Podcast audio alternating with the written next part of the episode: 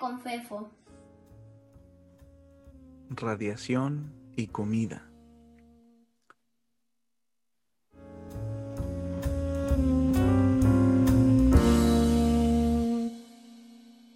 Somos ya casi 8 mil millones de personas en este planeta. Cada año, poco más de una cuarta parte, unos 2 mil millones, se intoxican con comida. Para la mayoría, no pasa de varias noches pegadas a un inodoro o una visita a urgencias para que les ayuden con medicamentos e hidratación. Por otra parte, aproximadamente 2 millones de personas mueren cada año debido a infecciones gastrointestinales, principalmente fiebre tifoidea y cólera, generadas por bacterias que se encuentran en la comida y el agua. Esto sucede en todo el mundo.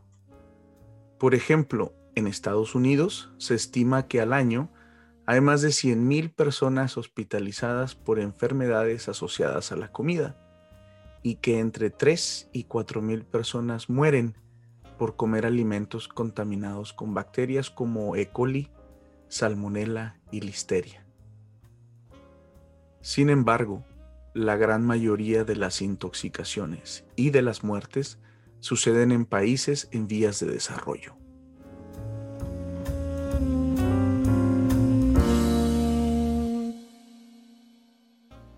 Una manera muy efectiva de esterilizar la comida es la irradiación con rayos gamma o X. Los rayos gamma y X son ondas electromagnéticas, luz, con una energía suficiente para destrozar los enlaces químicos que bacterias y otros microbios necesitan para crecer y reproducirse. Se les conoce genéricamente también como radiación ionizante.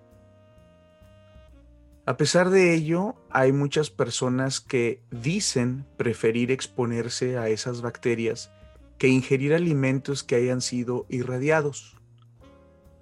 Algunas creen, incorrectamente, que la comida se vuelve radiactiva al ser irradiada por los rayos gamma o X. Obvio que eso suena feo, y sería peligroso.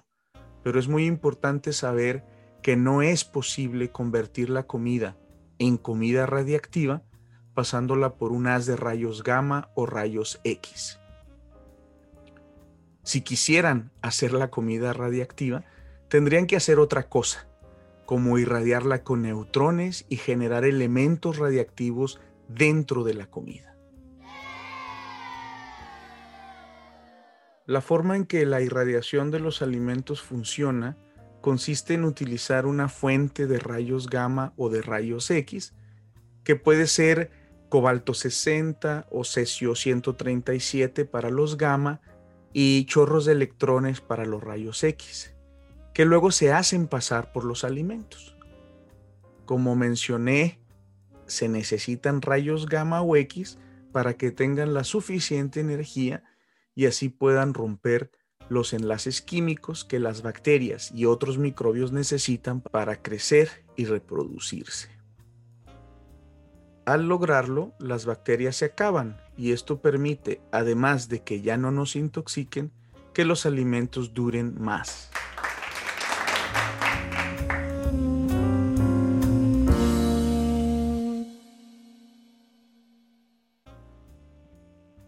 Pero ¿Serán nutritivos los alimentos irradiados? Pues sí. Recordemos que cualquier método que se utilice para procesar alimentos, incluido el almacenarlos por unas horas a temperatura ambiente después de ser cosechados, produce una pérdida de nutrientes. La pérdida de nutrientes debida a irradiación es tan pequeña que es prácticamente indetectable. Para darnos una idea, con una muy alta dosis de irradiación para incrementar la vida de almacenamiento de alimentos, se reduce el valor nutricional al mismo nivel o menor que cocinarlos o congelarlos. Algunos de los grupos que se oponen a este tipo de esterilización la mayoría fanáticos, lo que implica que no les interesa saber, sino solo tener la razón, argumentan que los rayos gamma alteran la estructura molecular de los alimentos, induciendo radicales libres y por ende posibles mutaciones. En particular les preocupa que la irradiación genera benceno en la carne, el cual, en suficiente cantidad, es cancerígeno. Sin embargo, se les olvida mencionar, quizás no se han enterado, que el benceno está presente en pequeñas cantidades en el agua, muchos alimentos y el aire. Hay más benceno en la leche entera que en carne irradiada, por ejemplo. También obtenemos algunas buenas dosis de benceno cuando esperamos el autobús en una esquina con tráfico, cuando llenamos el tanque de gasolina, etc. Para seguir contextualizando, todos los tratamientos que le damos a la comida generan cambios químicos. Cocinar genera más cambios que la irradiación. El sabor y olor de la comida cocinada son producidos por cambios químicos generados por el calor. Asar carne produce muchos cancerígenos en la superficie de la carne a través de su interacción con el carbón, que es un hidrocarburo y además contribuye al calentamiento global, al igual que tu respiración.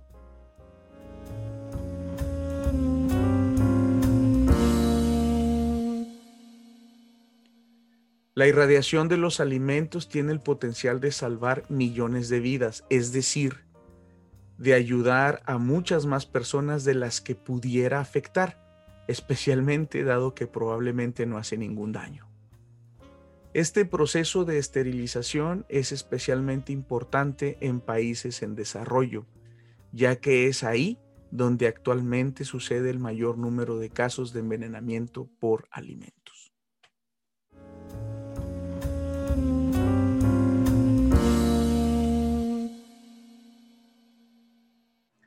Como saben, en este espacio queremos hablar de ciencia, lo que en realidad nos permite hablar de cualquier cosa si tienen comentarios, quejas, sugerencias, peticiones, pueden contactarme a través del blog de Hablemos de Ciencia.